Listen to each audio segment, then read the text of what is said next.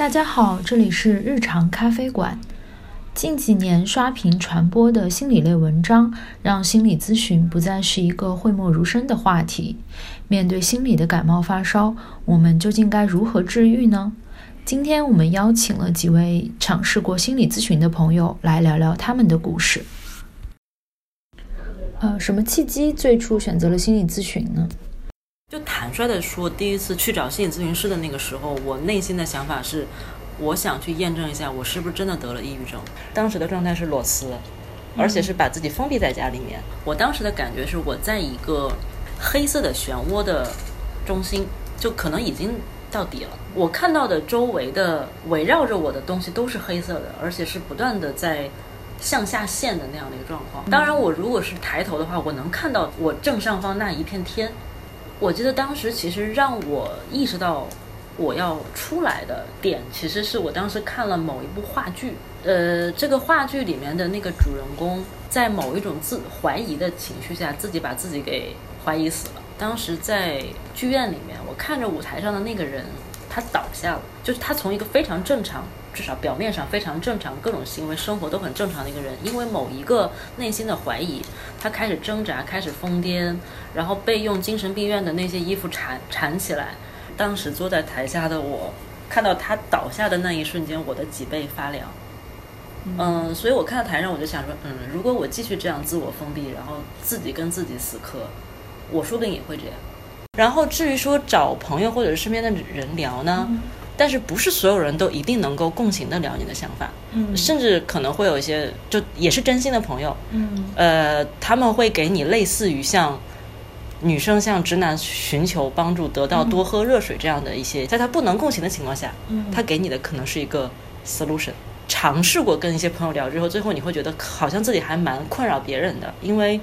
可能这种倾诉的过程并不令对方愉快，可能你自己也在负能量状态，比如你在哭。而且我当时还挂过三甲医院的这种医生的号的，嗯，去看，嗯，但是可能因为他是个普通的门诊号，然后这个医生没有给我做相对的量表，他帮我预约了下周的某一个时间，嗯，然后那个时间后面又改了两次，嗯，你知道就是在一个内心需要被解救的人的心中，他这个时间如果一拖再拖，就会比较等不不了，我可能需要找一些心理咨询师。怎么进入心理咨询的话，我当时是其实是这样，就是心理咨询当中有一个词儿叫 presenting problem，就是说这个一般来讲，很多人进入心理咨询会有一个所谓的所谓的表面上的一个主诉，就是说我工作不开心啊，或者说婚姻问题啊，或者感情问题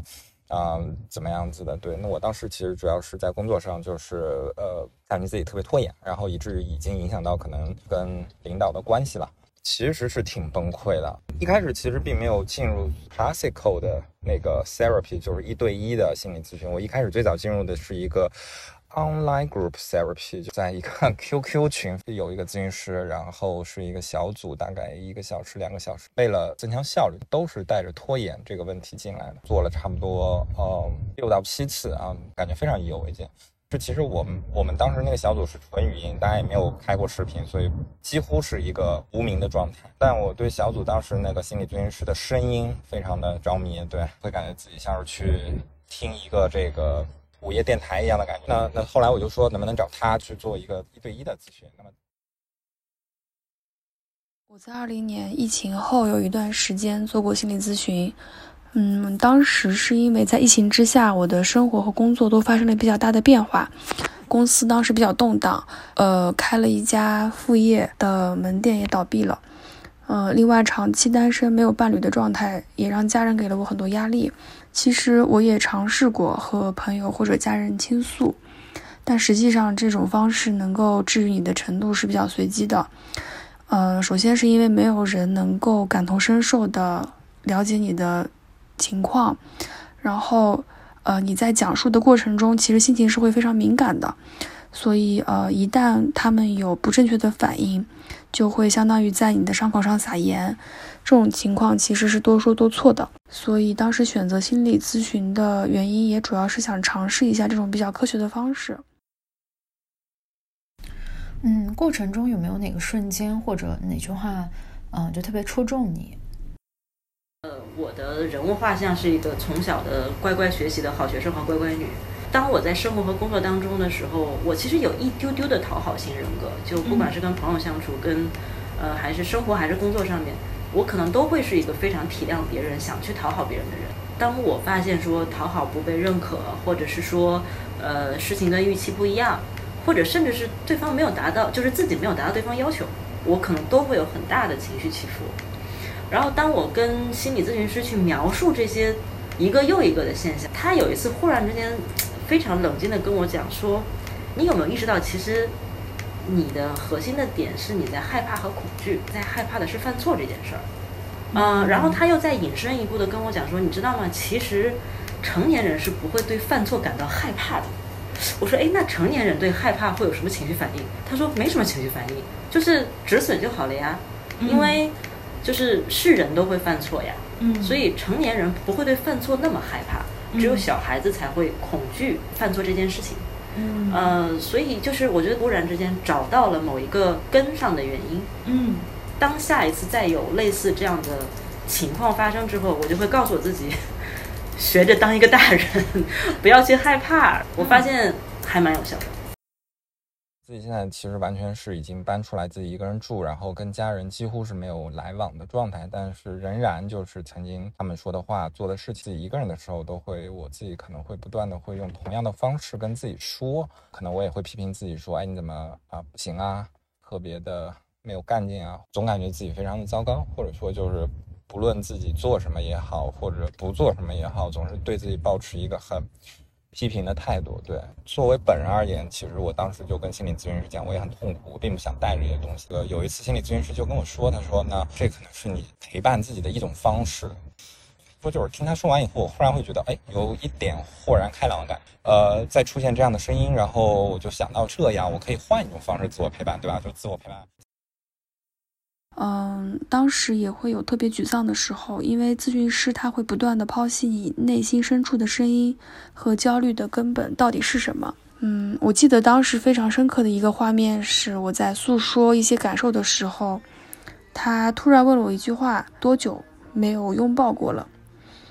当时我是愣住了，因为我的生活似乎没有这一个环节。呃，因为父母都希望我非常的独立坚强，然后所有事情我也感觉抱怨是没有用的，都需要我自己去解决。我想了一下，然后我当时，当时突然发现我竟然已经有四五年没有人拥抱过了。然后那个时候我自己都愣住了，他让我赶紧找一个抱枕抱住。嗯，我找到了一个沙发抱垫，抱住以后呢，我自己就有点绷不住了。那次大哭也让我的情绪释放了很多。结束之后，我的心情也轻松了不少。嗯，你觉得接受心理咨询后自己有什么变化？我觉得我真的非常爱自我攻击和自我怀疑。我觉得确实跟他聊的这，其实就是刚才那些他帮助我自我发现的点，有把我引到一个除了自我怀疑和纠结之外的，呃，真正有在。做出一些改变的这个路上，我觉得是这件事情本身对我来说有很大的改变。所以我不知道我这个人其实平常还很容易虎头蛇尾的，就是开了一个头，然后其实在持续的时候的内在动力可能没那么足。嗯，然后呢也不太能够做到规律的生活和运动。然后我在当时保持了一段时间，每个周或者每两周要去跟这个心理咨询师聊的时候，坚持这个频率本身于我而言，就让我能有力量。就是我觉得我好像持续坚持了一件事儿，而且这件事儿是是我自己发起想做的。我觉得确实现在的自己比以前更相信自己了吧？对。咨询后你会发现自己性格本身的特点在哪里，然后更了解这个事情之后，以后遇到这样的情况也会更好的做调整。呃，每一个人或多或少都一定会有心理出现小问题的时刻。这个其实和感冒发烧一样是非常正常的，你可以选择多喝水、多睡觉去抵抗这个病毒，呃，你也可以选择就医问诊，然后吃点感冒药，然后不要不要忘记吃饭、睡觉，不要做出伤害自己的事情，一切就都会好起来的。